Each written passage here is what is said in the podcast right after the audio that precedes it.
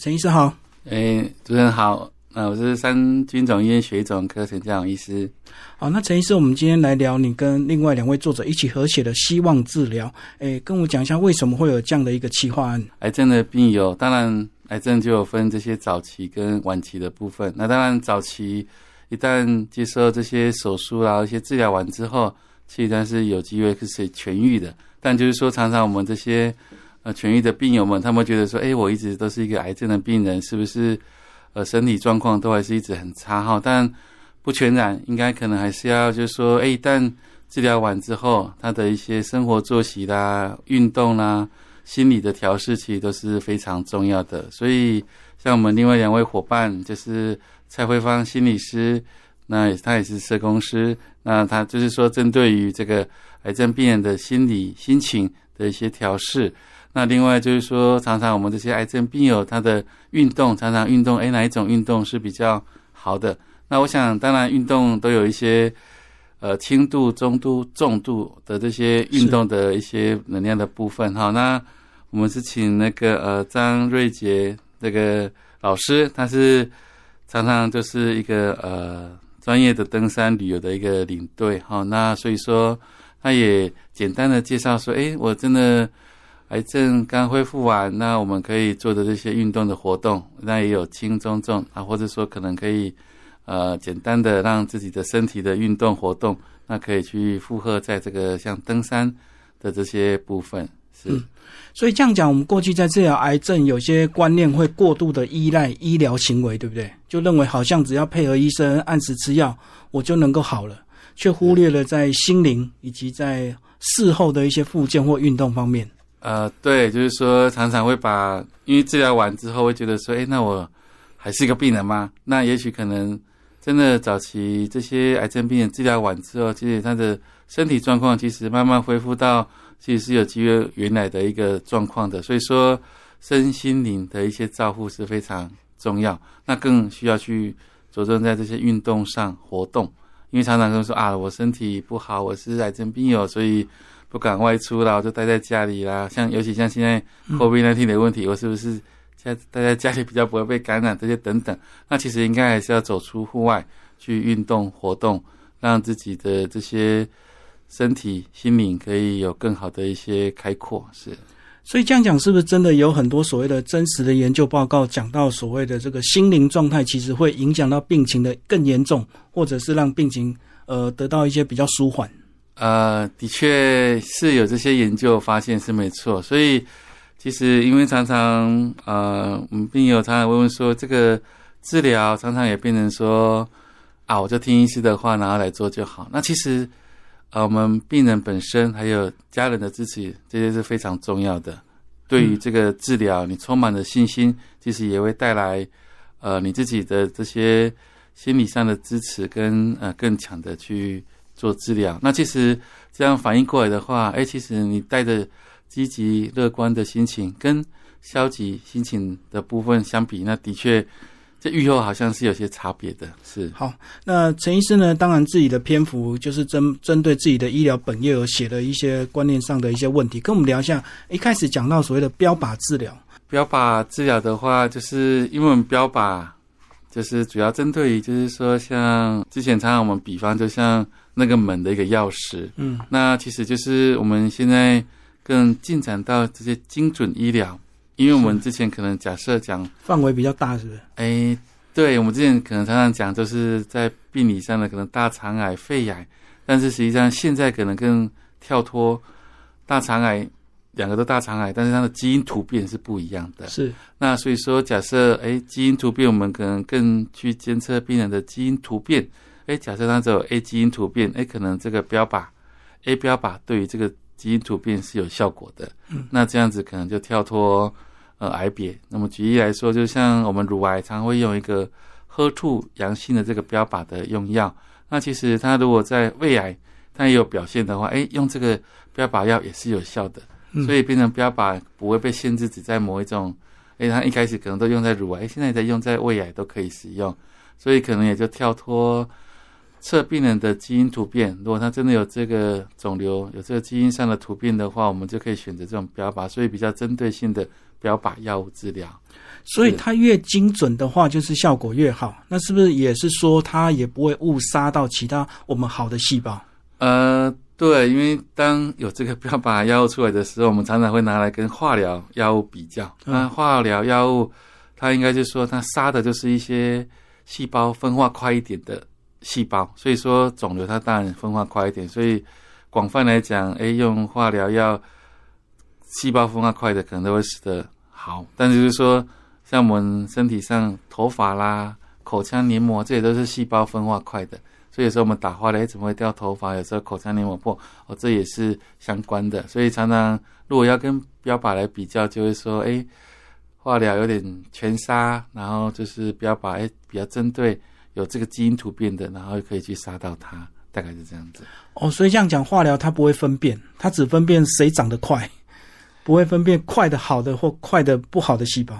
呃，对，化疗它比较针对是细胞分化快一些的，所以说也的确，所以常常它都被拿来跟其他这些来做比较，是没错。是，所以这样讲，其实我们的这个医学每一天、每个月都在进步，对不对？是。所以过去去年的一些困境，可能到今年会有一些突破性的方法。哎，所以这样讲，是癌症病人其实真的有状况，要还是要保持乐观，因为也许过两年就可以治疗了，是不是这样讲？哎，对。主持人讲的非常对，就是像举例来讲，就是说我们呃提到这个免疫药物治疗，那其实像我们知道黑色素癌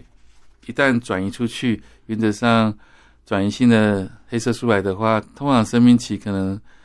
三到六个月，甚至可能更短。是。那其实当呃这样的一个病友他在呃当时候加入这个新的免疫药物治疗那个时候，那当时候他也是。呃，多处转移的哈，那医师也跟他讲说，这个可能三到六个月不到。那免疫药物在治疗之后，他加入那个临床试验，到现在已经经过八九年了。那他的身上的肿瘤也全消了。嗯，所以新的药物的确就是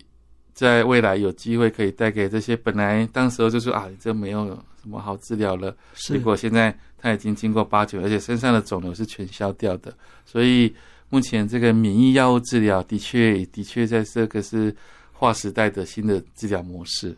哦，难怪这本书会找你们三个领域的专家一起来写。有时候这个身体或者是心灵，或者是适当的运动，还是可以延缓。对，所以说我们也可以像跟病人讲，就是说，虽然像我们刚刚提到是早期，那如果是晚期，哇，我这个一开始发现它已经很多地方转移了，但实际上我们治疗。还是要充满信心，就是说，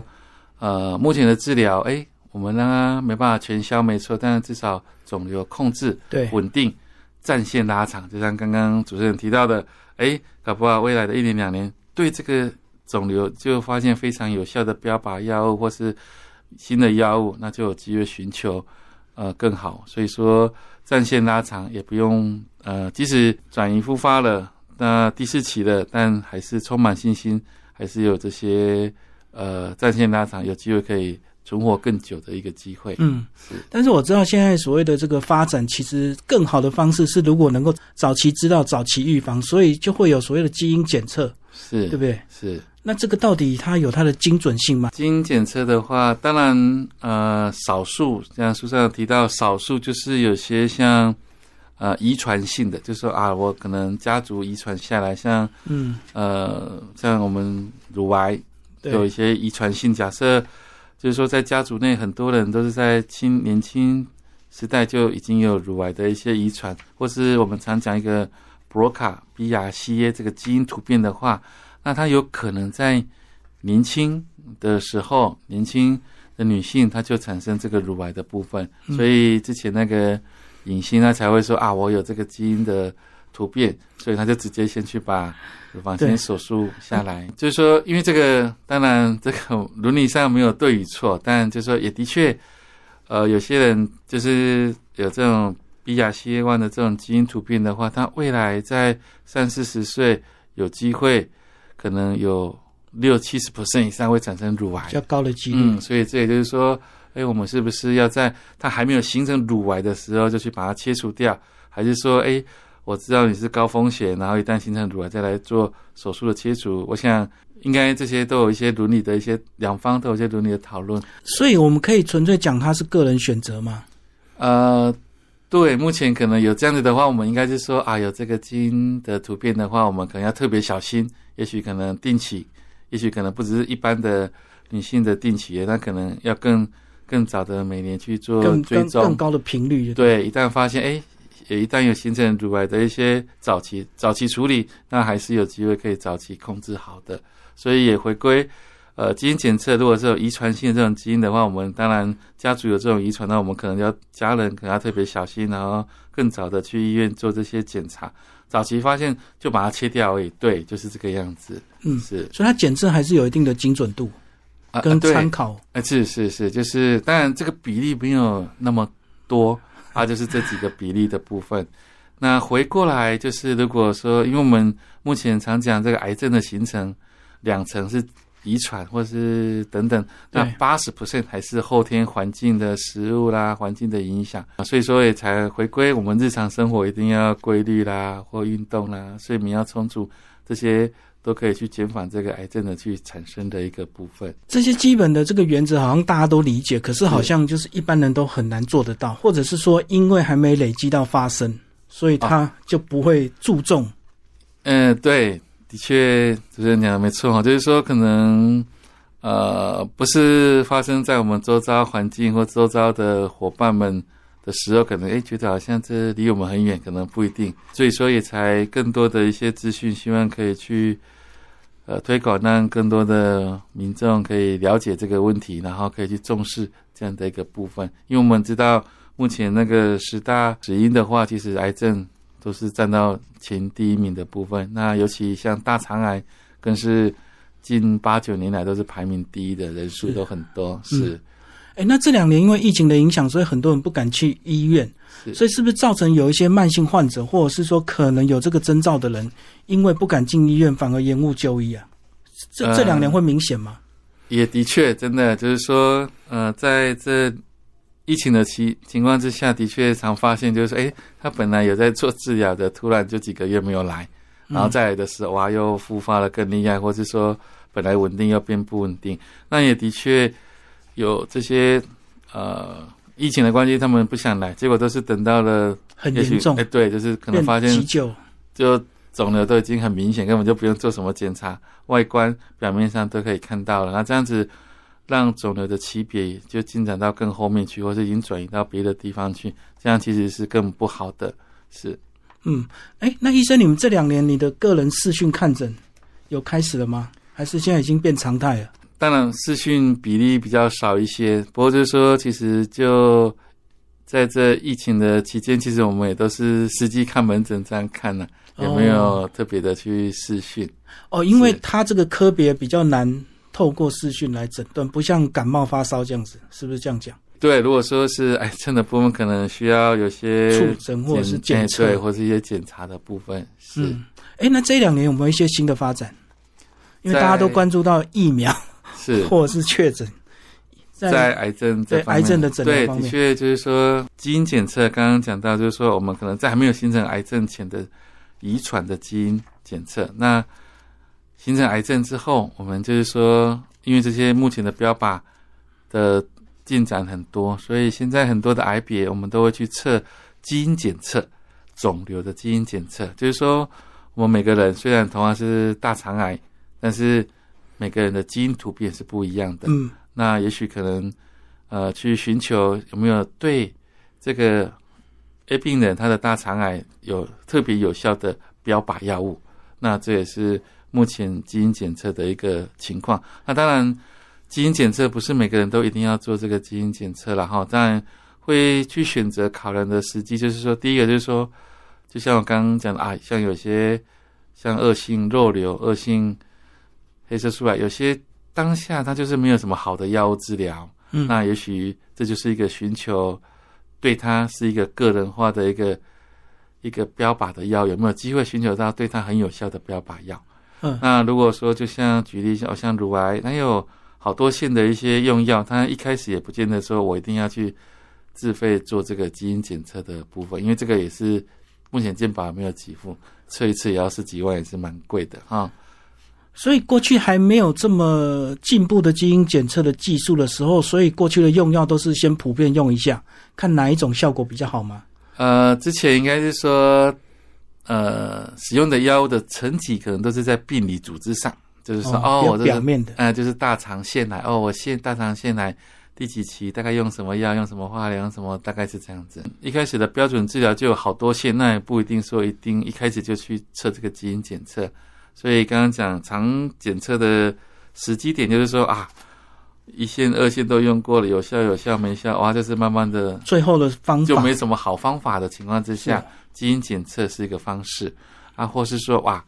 这个癌就很不好，也标准治疗，但效果也不好，所以一开始就想说，哎，那我们是不是去找一下有没有可能对它很有效的基因突变的，然后标靶的药可以治疗它？是所以就先做检测，再针对这个不同的基因去下药，就对，更精准。对，所以这也就是美国他们常讲的就是精准医疗，嗯，嗯，精准医疗就是真的去测出它的一些什么基因突变，然后针对它的一个精准医疗。那什么癌种都可以做基因检测吗？每一种癌种现在都可以去做基因检测，那只是说做了基因检测做完的结果有几个结果，一个就是说，哇，测完都没有基因突变啊，当然没有基因突变也是好事啊，只是说都没有基因，那当然就没有找到什么特别的药哈。嗯，第二个就是有 A 基因突变，但是现在还没有找出来，有或是制造出来相对于这个 A 基因突变的标靶药，那这样也没有用。对，啊，另外假设有 A 基因突变，哎，有 A 基因的用药用了，哎，陈医师不是说这个都已经精准到怎么效果也没那么好哇？哦，它这个 A 基因突变不是让它造成这个肿瘤变大的主要基因突变那一项，哦，所以你压这个，它不是压到大宗的那一块啊。啊，另外一个就是，哎，真的有些基因突变哦，这个 A 基因突变用的标哦，真的很有效，比有些那种标准的这些治疗方式真的好很多。嗯，所以也的确，呃，真的是找到呃有真的有效的基因突变，真的效果有些真的是蛮好的。是哎，那会不会找出很多不同类型的基因突变？比如说 A、B、C 都有突变。是，所以也有这种一秀出来，哇，好几项，然后又有好几全部都要下药吗？还是会针对轻重？对，因为呃，在做这个基因检测出来的时候，我们会针对哦，就是这个假设这个 HER2，哇，它这个是占了三四十 percent 的主要的基因突变的，嗯，那我们可能哎，对。我们可能就会用它主要占的部分，还有些只是一不小部分，你现在压它可能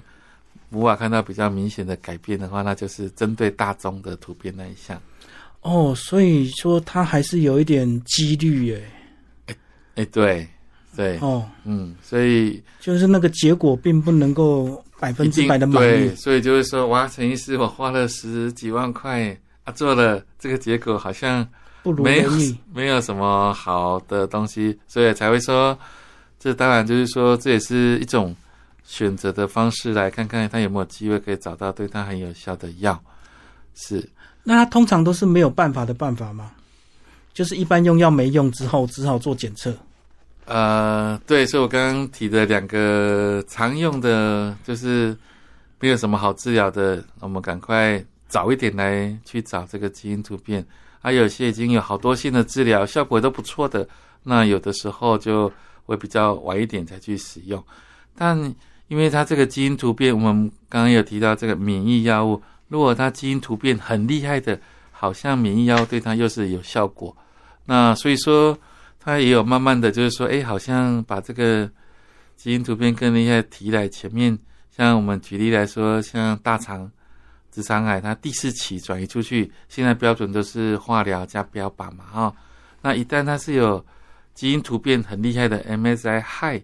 哎，它现在反而用免疫药物，它有机会可以效果比传统标准的标靶跟化疗更好，所以哇，这个时候我是不是一开始就要赶快来给它测一下？那一旦有这一种。我就可以压上这个最有效的药物。嗯我想，时间就如最开始主持人提到最重要的，随着时间的进展，哎，好像第一线的药物都有机会可以被取代。那这样子，其实对于我们癌癌友们，他的一些生命期，其实是可以越来越长、越来越长、越长的机会。是，嗯，好，那如果说真的检测完了也找不到，简单讲就是真的到了末期，现在还会跟病人预告他的寿命有多长吗？因为我们看到连续剧都会这样讲，你还剩半年或你还剩三个月，可是有时候这样子确实就会直接影响到病人的心情。在安宁缓和照护的的精神之下，当然呃，精神呃，之前的老师们的确叫我们还是要去。呃，预判或是预估病人的生命期啊，当然我们预估这个末期的生命时间，有时候就是从他的哦抽血看他白血球怎么样子啊，活动能力怎么样，白这些他的呃活动的程度，这些去预判。当然这些的确我们不是算命师，所以绝对不会准啦。那当然这个就是为什么有这个一个是让病人可以知道，就说哦，我现在生命期是像这样子，那。我有没有什么事情想做的？嗯，他可以，呃，先想好，或者说可以去完成他想做的一些事情。这是让病人有在有准备好之下去做这样的一个部分，就减少遗憾，对，把握时间就对。对，那有时候他真的放下了，因为常常有些病人讲说：“哎，陈医师，好像之前那个某某医师跟我讲说，我不到半年，我已经过了好几年了呢。”那当然一样，就是回到开始讲的，如果他心里是放下，心情是好的、乐观的，那也许免疫力提升，其实对肿瘤就是一种控制。当然没办法把它杀死，但是和平共处也是一个方式。嗯，所以才说，呃，身心灵或者说心灵上，你真的很乐观进取，或是对于治疗充满信心，那的确都是有机会可以让呃生命期。可以延长的更长，都有机会是哦，所以我们这本书才会取希望治疗，不是精准治疗。呃，对，精准治疗还是你看要搭配心灵状态。是在十年前哦，不然说三十年前化疗哇很有效，很有效。未来的像十几年前哇标靶先出来很有效，很有效。所以一直在精进的都是这个治疗的模式，但是呃，像我们心理被支持。或家人的支持，还有这些运动，其实这些才是不变的东西。哎，真的讲到心灵的部分，有时候这个一个人如果说离啊，可能有些家人就会对他那种态度就会变得很冷淡呐，然后反而他的影响他的心情，对不对？就是家人有些会很支持，可是有一些反而会觉得说，哇，你要拖累我们全家了，反而那个态度会大转变。其实照顾者其实也是很累的哈，像我们书上也有提到，其实一开始照顾他也是尽心尽力，但是。照顾者他是健康的人的时候，他负荷也是会崩溃的。是，所以我们书上也特别会去提到，照顾者其实我们要，我们都会非常关心这个啊，我们病人本身。那其实，在照顾者的上，我们可能也要更关心这个照顾者，他是不是受不了了？他完全都只有他在照顾，他会不会没办法去承受？嗯，所以我们其他家人也是除了关心病人本身，照顾的也要去关心他。是，哎，对，可是我们讲到那种老人家有那种日照中心，可以让你喘息，对不对？是是。那还还有有这样的一个这个短期的照顾中心，让家人去喘息吗？日照中心是也可以提供像这样的一个照顾，哦，也有这样的对象服务。对，哦，那其实有时候我刚刚也刚刚提到这个照顾者，像我们安宁末期照护，有时候常常照顾者就是假设先生生病了，常常都是太太照顾，一天两天数十。年数这样下来，然后当后面更末期的时候，疾问题、疾病更复杂，他的不舒服更多。其实我们常常会看到太太照顾者，他就是呃，他也快崩溃了啊，所以是喘息。有时候让病人来安宁病房照护，其实不只是改善病人的症状，他的照顾者也可以让他有个喘息，或者说让其他的。家人不要只是太太照顾，那可能小孩子啊、女儿啊也都要一起来帮助，不然妈妈也崩溃了哈。这样子不行是。可是如果病人不理解的话，他会以为被家人送来安宁病房等死，对不对？很多人听到安宁就是好像哇，要默默的等你走这样子，却忽略到家人的喘息。当然，现在呃安宁的照护不一定要住到安宁病房才安宁，所以说有些我们安宁的三大块，一个居家啦。或是住院，所以在家里他其实是最舒服的哈。所以，大外面病房我们也都是让病人他自己愿意啦，不然骗他进去，这样也也不好哈。是嗯嗯，是所以现在照顾都是全人照顾啊。哦是是是，嗯，不是针对癌友照顾。哎，这本书还有讲到一个最后一个重点，再请医生讲一下，就是说癌友是等于那种所谓的身心残障嘛？因为有提到说，哎，我这么虚弱，为什么我不能够办什么身心补助或者是什么？有些呃癌友会觉得说，哎，我都肺癌了，或是肺癌第四期不能手术的，为什么？一般我们癌症病友一定重大伤病，这个一定会有，这没有问题。啊，另外就是说，哎，我肺癌呀，那我应该可以开残障手册。对哦那通常这个在社公司，就像那个蔡慧芳社公司，他们呃常会遇到，就是说，呃，重大伤病一定会有，但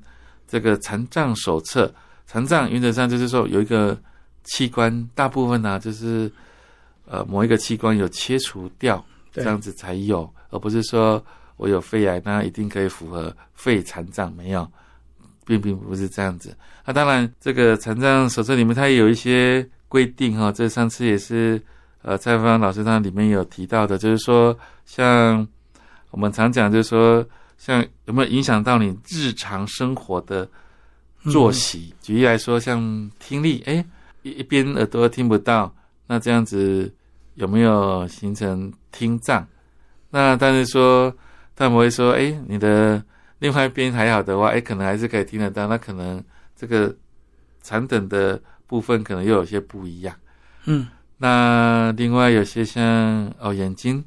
眼睛如果说就是影响一边看不到，但是你一边还是可以看得到，你的日常生活还是可以日常运作的话，这样子它也没有一些残障上，所以他们有些规定在了哈，所以常常也会造成这些呃癌友们有些问题，所以常常就变成说要请这个社工师他们再跟他们做一些解释，大概这样子。哦，所以不理解的病友会希望你们写诊断证明，让他去申请残障手册。对，就是残障手册。他认为他这个什么东西已经没有功能了。对我已经肺癌了，是不是肺没有功能？但是有时候那残障手册还要看到你肺有没有切除，真的有没有切除啊？肺你的肺活量还剩多少？就是他们有一些